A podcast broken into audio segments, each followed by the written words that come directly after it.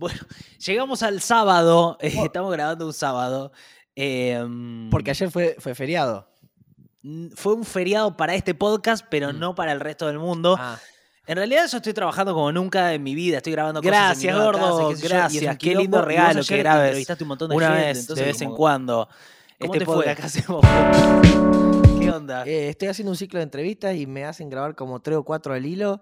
Sí. Y eh, en un momento, a veces me da miedo caer, caerme al suelo. Tipo, que en, en- Sí. que en un momento yo esté charlando con alguien y con el cantante no te va a gustar. Ponele, que desde el sillón de su casa me dice de dónde, eh, cómo compuso tal canción. Así yo digo, en un momento él va a ver que el, el entrevistador se, se va a caer al suelo desmayado.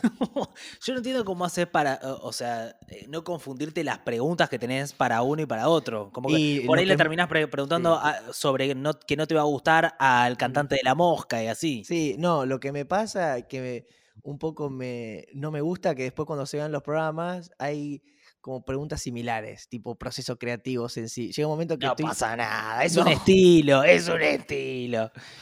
Eh, Pero no que pasa nada, en, gordo. en- en el arte de entrevistar también me di cuenta que muchas veces, ponerle, yo a veces investigo a alguien, ¿no? Y me ponen como eh, palabras, tipo fibrones, como disparadores para pensar. Sí. Y a veces cuando yo veo como lo que se prepara, a veces sale mucho menos interesante que si vos escuchás al tipo y le respondés según lo que él está diciendo. Y eso es algo que estamos intentando lograr en este podcast desde que empezamos. Eh, escuchar, reaccionar a lo que está diciendo el otro y que no que cada uno tenga su, su agenda. Bueno, pero en este caso, por el podcast me pasa que no tengo ninguna de las dos cosas. No tengo ni algo preparado, ni, ni, ni te escucho. Por eso es tan complicado a veces. Em, hablando de, de un poco ya de hola al núcleo duro, eh, estaba mirando rápido noticias de coronavirus del mundo, ¿no? Esta vez de Argentina. Estaba viendo que están cerrando bastante en Europa. Ayer me mandaste una noticia, Sí, sí, porque es un poquito. A ver, da cagazo. eh, te abren el grifo Sí. que vos decís, toma, te doy agua. Va a Mm. haber, va a haber radios que te chuponían unos abuelos. Y en un momento te cierran el grifo. Sí. em, Yo eh, ya estoy terraplanista. ¿ah? ¿En qué sentido, gordo? Perdóname que te lo diga esto. ¿A qué te referís? Yo ya pienso que nos quieren encerrados para que laburemos. Un amigo me dijo, eh, ya tengo un par de amigos que me dijeron, yo no había laburado como laburé en pandemia y son terribles vagos. Es verdad, es verdad. Porque No, son está- terribles vagos y yo digo, ah, bueno, pará, pará, pará. Yo no digo que, hay, que- hay una que- estrategia. yo no digo que fue hecho a propósito, pero para pero sí se está se ha acomodado ya el mundo y están diciendo, che, ¿para qué lo vamos a tener de madrugada gozando en las calles esto? Está yo bien. lo quiero adentro de la casa trabajando. Igual, Yo ya estoy pensando así. te digo, hay muchas empresas grandes, estuve viendo así empresas de finanzas y qué sé yo, como Goldman Sachs, que ya convocaron a sus empleados vacunados a que vuelvan a las oficinas porque en sus casas no lo pueden controlar. Entonces, está como también algunos que, que sienten que no les va tan bien con que la gente trabaje en sus casas. Pero se cerró, empe- empezó Sí, a sí, cerrarse. sí, pero a ver. Uy, se- uy, uy. No, no. Sí, sí, se habilitan los, los protocolos para Sí. que vayas a la empresa. Yo estoy hablando de que no hay. ¿Qué pasa con los lugares de goce, con los lugares de calle, con los. eh, a eso me. No, nadie se está preocupando por eso, ¿no? De, No, de hecho, a eso me refiero yo, porque yo no quiero que. Sí, sí, no, eh, se van a liberar las restricciones para que vayas a trabajar y después vuelvas a tu casa, boludo. Lo que pasa es que justo lo que está pasando es que los cierres en Europa ahora están siendo, eh, si vos ves, es toque de queda en Barcelona de la una de la mañana a las 6. ¿Por qué? El, salió el intendente de Barcelona y dijo, esto no puede ser un all night long. Así lo dijo, lo dijo el, como... si- el, el Pablo Hapkin eh, catalán. Sí, el Rodríguez Larreta catalán. Mm. Lo dijo como si fuese el gigoló, ¿te acordás? Vos y yo all the night. Eh, bueno, eh, dijo, no puede ser eh, all night long, entonces cerró de 1 a 6 de la mañana y lo mismo pasó en Míconos. Míconos que es tipo un lugar de joda, así como de Europa, de, de- de los más así lujosos y bueno, cerraron a la noche. Hay algo Y- también que, bueno, no estoy descubriendo nada, pero hay algo también con el cuerpo, ¿no? Que es cuan- cuando, te dicen, ponele, entran dos. Sí, O, che, em, quédate en tu mesa. E- e- esto pasa mucho cuando va a un cumpleaños que hay dos o tres mesas que te dicen, che, no se pueden mover de, de mesa. Ok, sí. entran dos. Ya hay un como, ya te hay un, hay un clima para que tu cuerpo ya esté contenido, ¿no? Mm, en, la- en las calles, en los lugares. Ya es como, ah, Ah, ya la corporalidad ya quieren que esté así, ya eh, asustado. en eh, per- perdón, me, me moví, perdón, qui- quise ir a buscar un vaso. Ya hay una cosa también. Sí. eh, eh, eh, es un aparato represivo esta pandemia. Ok, perfecto. Bueno, es muy rápido, increíble cómo caíste tan, tan rápido cerca de Patricia Bullrich. Ya ¿no? van dos años, ya van dos años, tincho a las pelotas. Van dos años. Bueno, em, te me estás eh, trabando un poco, pero voy a confiar Tengo- que está- en que estamos bien. Tengo ¿no? flota, flota. Tengo flota, flota en casa yo. ¿Para qué, gordo, el flota flota? Para, mar- para marchar, ¿no? ¿Te acuerdas cuando Brandoni estaba? ¿Te acuerdas la, Sí, que po- ponían distancia con los flota flota. la sí. imagen de, de Brandoni con el flota, flota? Creo que es una de las mejores de la pandemia en Argentina, ¿no? Hermosa, hermosa. Va a quedar para la historia. O sea, alguna vez espero que se, se impriman manuales de historia y, sea, y un grupo salió a protestar marcando la distancia con este artículo para la, la natación. Eh, bueno, los cierres en Europa, lo quería marcar un poco porque viste que lo que pasa en Europa después termina pasando acá. Ahora, Qué tercer mundo que me, me mata eso que me decís.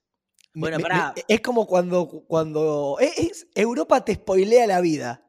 Es un poco eso, es verdad, porque hasta ahora pasó eso, pero la diferencia es la posibilidad de la vacunación. Nosotros en esta segunda ola estamos llegando con un poco más de tiempo de vacunas de lo que llegaron ellos a su segunda ola. Entonces por ahí podemos prevenir la tercera de alguna manera. Eh, Argentina ya tiene 36 millones de vacunas porque llegaron al país 3.5 millones de dosis de la vacuna moderna de Estados Unidos. Viste la vacuna que es muy parecida a la de Pfizer y que Alberto hizo un decreto para que puedan llegar eh, las de Moderna, las de Pfizer. Bueno, 3 millones y medio, donación de Estados Unidos. Te quiero ver agradecerle a Estados Unidos estas vacunas. Te quiero ver. Sobre todo la, la Pfizer que te pone la vergadura, ¿no? ¿Dicen eso? Es del. Viagra. El, el Viagra de Pfizer, el mismo laboratorio, la patilla azul. Me hacen muchas cosas. Estos laboratorios hacen todo, gordo. Está bien, vos lo relacionaste con eso. Bueno, em, eh, ayer habló Cristina Fernández. Me gustaría que hablemos de eso. No sé si viste el discurso. Una clase de CBC, eh, para el CBC.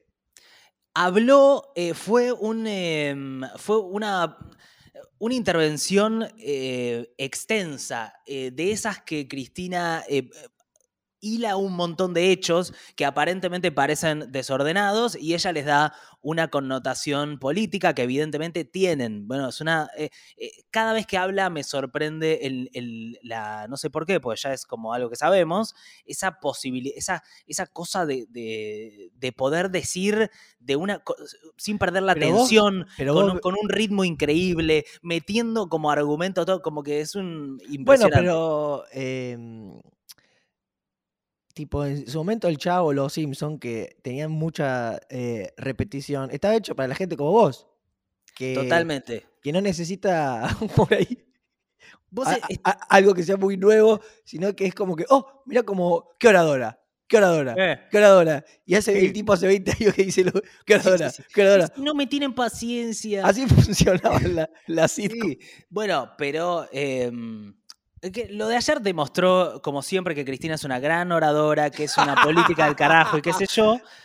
Ahora, eh, es interesante, la verdad, todo lo que dijo. Voy Yo rescaté algunas cosas. Dale, a ver, Habló, contanos. habló en el contexto de la causa de lo que es el memorándum con Irán. Eh, para el que no sepa, básicamente fue como un memorándum de entendimiento que la Argentina propuso, que se votó en el Congreso de la Nación, la oposición también lo aprobó, y que nunca llegó a aplicarse. Es algo que no llegó a aplicarse, porque Irán no lo quiso aplicar. El objetivo del memorándum era traer a los presuntos responsables de la voladura de la AMIA a la Argentina para ser enjuiciados. Ese era básicamente el, el- objetivo, o sea, intentar, eh, el objetivo manifiesto era intentar llegar a que haya justicia. Ahora, la crítica que se le hace a Cristina es que esto fue una traición a la patria porque se hace una lectura de que ese memorándum en realidad lo que permitía era eh, exculpar a, los responsables de la AMIA.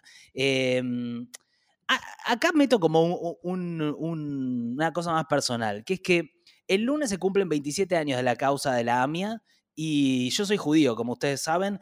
Es una causa junto con el atentado de la Embajada de Israel que es muy importante para nosotros. Es importante para, para el país, pero es importante para, para nosotros, eh, los, judíes argentinos. Eh, para que se den una idea, la, eh, la voladura de la AMIA fue el, el- el acto terrorista más grande de la historia fuera de Israel después del holocausto, ¿no? Entonces, em, yo es un tema que conozco mucho. No hay eh, pruebas como para eh, decir que hay una traición a la patria de parte del gobierno ni de Cristina, ni de Néstor Kirchner, ni de Mauricio Macri, si querés. O sea, eh, es una causa que tiene 27 años, se está cumpliendo. Hubo algo que pasó en ese momento para encubrir el atentado. Em, por eso Cristina también cuando hablaba de historia decía, yo estaba en tal lugar, tal estaba en tal lugar, pasaron 27 años, me quieren acusar a mí de que no se sepa la verdad. Fue Kirchner el que designó a Nisman como el fiscal especial para la causa AMIA. Eh, entonces, esta causa es un, a mí me parece que es un disparate, yo estoy de acuerdo con Cristina, ella habla sobre esta causa porque sabe que tiene argumentos, básicamente.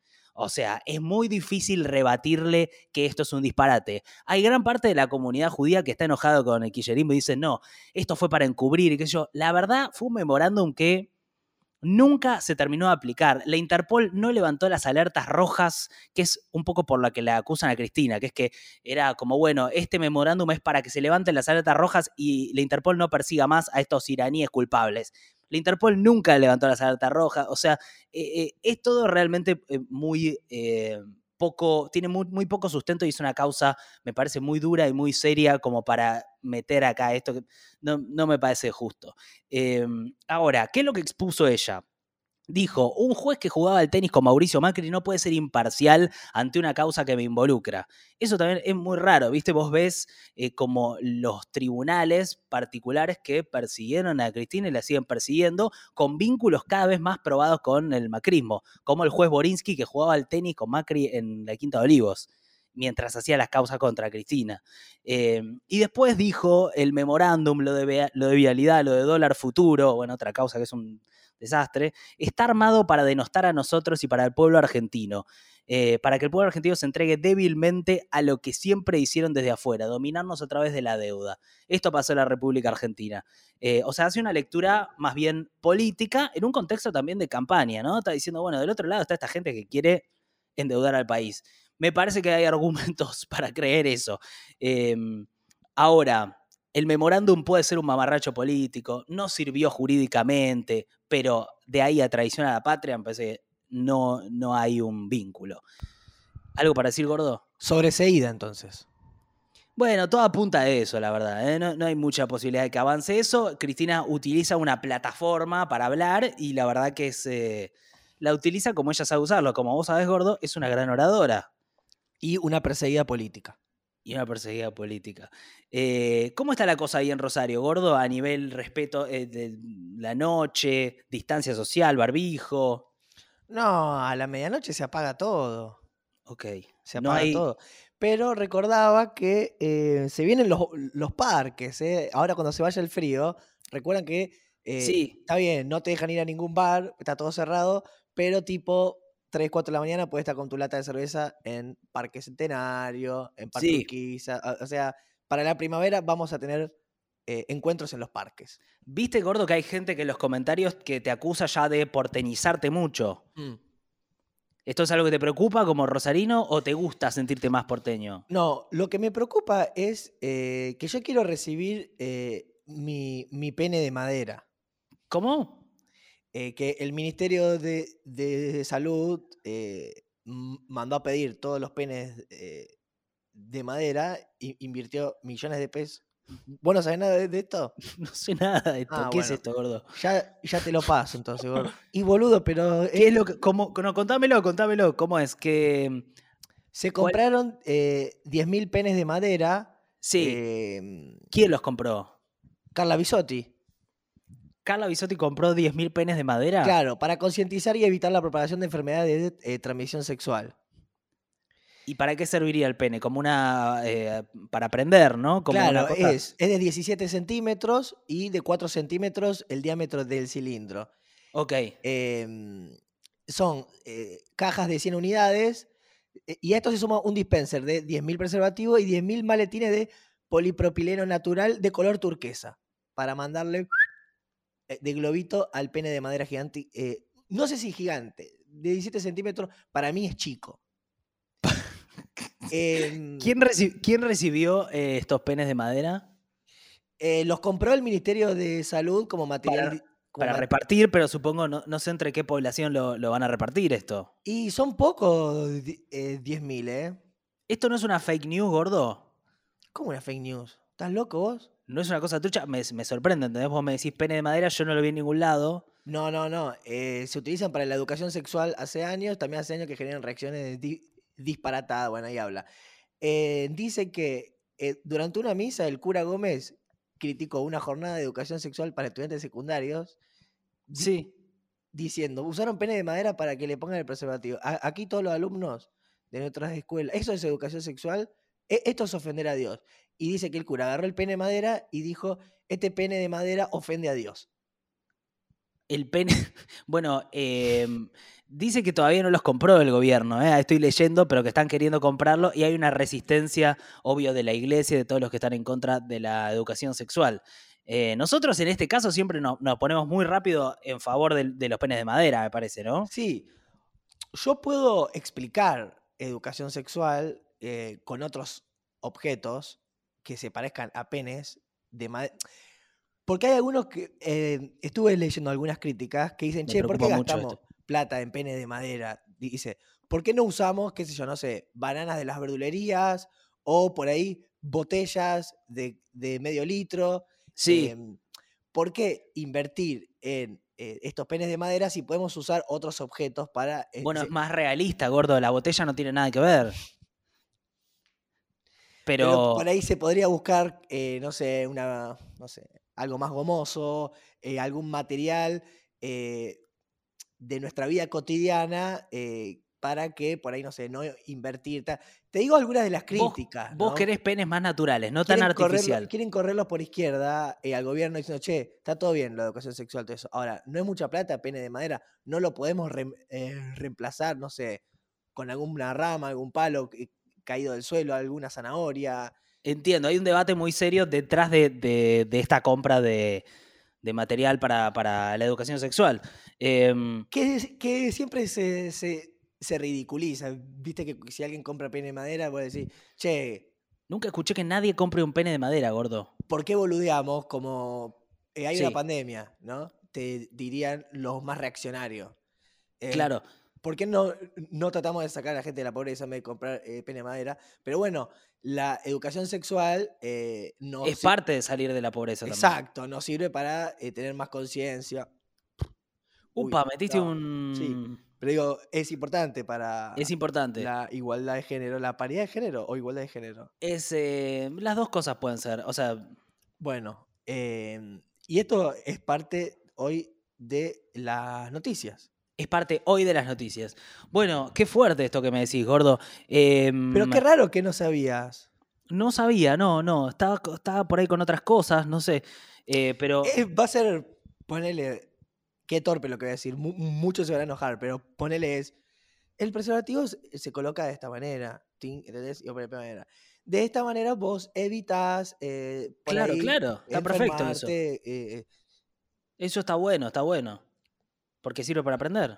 Está bien, pero eh, nada, bueno, está esa gente que dice, ¿por qué no usas, ponele, una mini Pimer o un Magic Click que tenés en tu casa en vez de estar comprando, qué sé yo? Pero para un presupuesto mm. eh, de un país no, es no es mucha plata.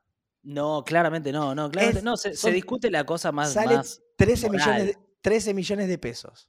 Ok, bueno, es una noticia que es la noticia que más te interesó en lo que va del año déjame decirte, porque yo te conozco, nunca te había visto tan involucrado con una noticia desde que empezamos 2021. El año pasado hubo alguna que te agarró más.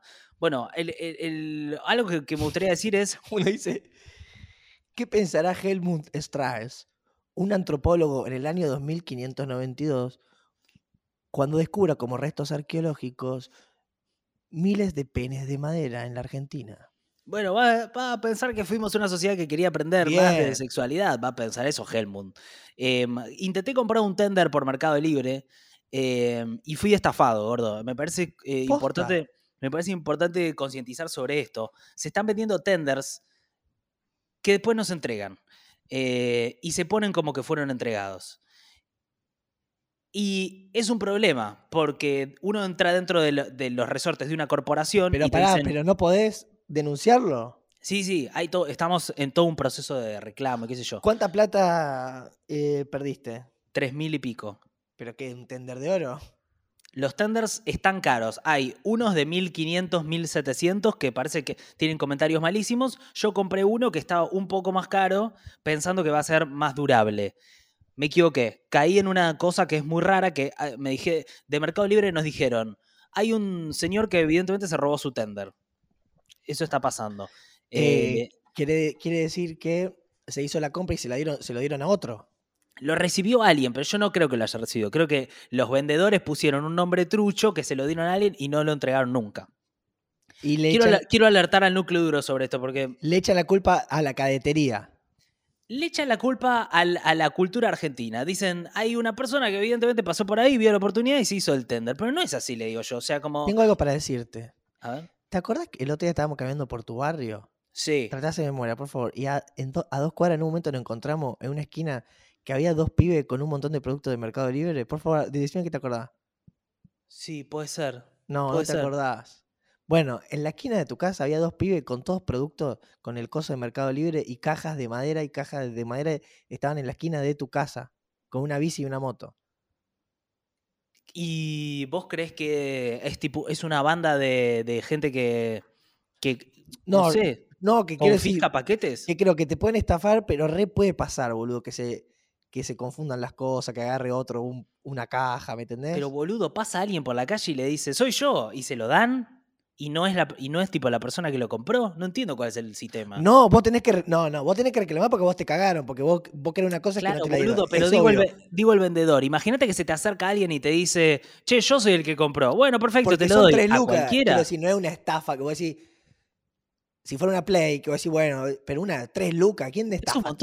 Tres lucas, vieja. No, por eso, está bien. Entonces pensaba, ¿quién se va a jugar? Claro. y aparte, un tender, ¿entendés? Ni siquiera es un, producto que nadie quiere, ¿entendés? Por eso, puede existir una confusión para mí, puede pasar, que pase algo raro. Sí. Eh, lo que no significa que vos no.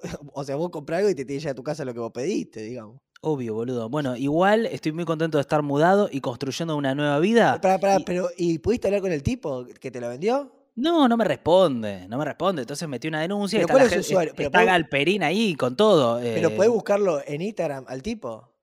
No, ya lo busqué, no tiene usuario en Instagram. Tiene usuario solo en Mercado Libre. Le mandé, se llama César Milasi. Si alguien lo conoce, le, Pero avisa. Pará, pará. ¿Y no hay más datos de César Milasi? No. Pero vos. ¿No rastrea un poquito quién es el tipo que te está vendiendo las cosas? No, boludo. O sea, vendió 3 mil millones de tenders. Antes, dice 10 mil millones vendidos. ¿Entendés? Y fui yo y dije, ok, no. No es tipo el, no es el primer tender que vende, ¿eh? No es, no es su primer rodeo. Es algo que ya viene haciendo. Entonces. ¿Y habrá cagado a todos? No sé, yo quiero alertar a la gente. Yo compré un tender brasilero. Eh, yo laburo, uno, uno, un amigo que labura en marketing me contó que vos contratás tipo a un, a un chabón, tipo un CM Sí. Y te cobra, ponele 40 lucas, tantas calificaciones y eh, tantas bajadas de app eh, hechas por el loco. Ponele, contrato a Nico Goodman. Eh, le pago 40 lucas y vos generas 200 mails. Sí. Y haces 200 calificaciones con, con con, distinto, con, distintas formas de escribir, eh, en distintos idiomas, o bajás toda la. Entonces, parece que. boludo. Bueno, así es donde uno, cae en los tenders esos. Parece que estás re bien rankeado, que es todo re honesto, pero en verdad hay, hay unos chabones que hicieron todo ese trabajo y, y en verdad, capaz que el loco vende para el orto y es un garca total. Bueno, eh, les digo que tengan cuidado, ¿eh? porque es algo que está pasando esto. Eh, más noticias, me gustaría hablar algo de Cuba, porque recibimos algunos comentarios sobre Cuba en el video pasado. ¿Los leíste, gordo? Sí, que hablan de que Nico no termina de asumir que es una dictadura ya, digamos. Nico sigue con esta idea de que el comunismo, Fidel Castro, Nico, terminó Fidel Castro, soñador, ya está, man. Todo lo contrario, lo que nos cuestionan a nosotros es de estar del lado de Estados Unidos, de no mencionar el bloqueo a Cuba. Me parece justificado por nosotros en el, en el video anterior no lo mencionamos y en el otro sí. Entonces, si hay alguien que, lo, que vio por primera vez, dice, ah, pero estos no tienen en cuenta el bloqueo. Eh, las últimas noticias, Biden dijo, el comunismo es un sistema fracasado, un sistema universalmente fracasado, y no veo el socialismo como un sustituto muy útil. Pero eso es otra historia, y calificó a Cuba como un Estado fallido. El presidente Miguel Díaz Canel de, Cuba dijo, si el presidente Biden tuviera sincera preocupación humanitaria por el pueblo cubano, podría eliminar las 243 medidas aplicadas por el presidente Trump, incluidas las más de 50 impuestas cruelmente durante la pandemia. Eh, y el alcalde de Florida llamó a Biden a considerar la posibilidad de atacar a Cuba, de bombardear Cuba. El alcalde de Miami. Eh, o sea, la situación está recaldeada porque obviamente que en, eh, Florida hay gente, los, famosos gusanos, que odian al régimen cubano y siempre están esperando alguna oportunidad de, que se caiga y hace años que lo vienen intentando voltear. Ahora, em, es cierto también que Estados Unidos hace desde el 58 que tiene un bloqueo con Cuba, que eh, con Obama se relajó un poco, pero después con Trump volvió a hacerse eh, muy duro y que hace casi imposible la vida en, la isla, porque obviamente vos no podés comercializar, no podés comprar productos. Si hay alguna empresa que comercia con vos, tiene miedo de hacerlo porque Estados Unidos le ponga sanciones. Eh, Estados Unidos, eh, aparte, prohibió el envío de remesas, o sea que las familiares puedan mandar plata a Cuba. Es una situación muy asfixiante. Ahora, por otro lado, vos no podés negar que hay gente que evidentemente no está conforme en, Cuba con el, gobierno, con cómo está ahora, sin dejar de lado que hay conquistas como la salud. Yo le escuchaba a Miriam Bregman el otro día defender algunas cosas de Cuba, pero en el fondo hay un problema que es que no hay una posibilidad del pueblo cubano de expresarse y hay una desconexión muy grande con respecto al mundo, con, eh, con, la falta de internet, con la falta ahora se ve de recursos básicos. Eh, entonces, qué sé yo, yo no soy, vos sos comunista, ¿vos crees en el comunismo gordo? ¿Crees que puede funcionar? Sí. Perfecto. Pero no, quiero, pero no quiero vivir en él. Eso es un poco también lo que pasa, ¿viste? Eh, yo no, bueno, eh, a ver, eh, el capitalismo también estamos viendo que ha fracasado y no funciona. Ni hablar, pero yo no, no, bueno, pero, a ver, una cosa es, digamos, el otro día lo escuchaba a Pepe Mujica y Pepe Mujica decía, el comunismo lo que pasa es que fracasa eh, porque se termina generando como otra clase alta que es la burocracia, la burocracia estatal. Claro. Entonces, bueno, o sea, no veo tanta diferencia. y, si vos me decís, encima no, hay democracia. ¿Cómo, hay tantos, tantos pensadores, tantos políticos? ¿Cómo a nadie se le ocurrió hacer capitanismo? Pum, unimos los dos. ¿Cómo es? Capitanismo, pum. ¿Está un mundo gobernado por Capitanich? No, no, boludo unimos las dos cosas, unimos el comunismo con el capitalismo, fusionamos sí. y sacamos lo mejor de cada uno. La salud de uno, eh, la eh, cierta igualdad de otro, eh, que alguien acceda a, a ciertos placeres. unimos las dos cosas y sacamos lo peor de cada de los dos y nos queda una cosa perfecta, una fusión, como cuando se junta un artista con otro que hace el fit. Sí.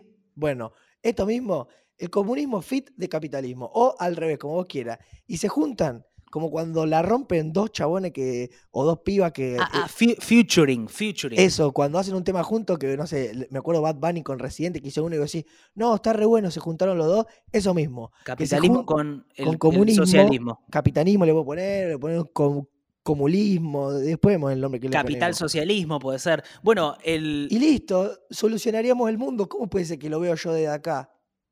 desde ahí Rosario. Bueno, ah, eh, sabes que eh, esto es algo que ya pasa en eh, los países nórdicos. Básicamente es el modelo de los países nórdicos donde tenés muchos, tenés impuestos altísimos, pero el Estado se hace cargo de una salud del carajo, una educación del carajo. Ya lo pensaron entonces.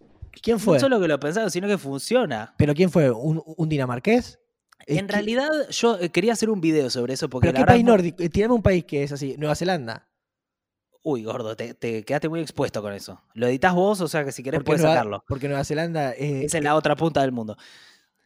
No, los países nórdicos son. Ya, me conoces, sabes que cuando digo Nueva Zelanda quiero decir Dinamarca. No, igual Nueva Zelanda tiene ahora un gobierno muy copado y, tiene, un estado muy copado también. Se siente, se siente. Fíjate que, te equivocás y acertás con Nueva Zelanda.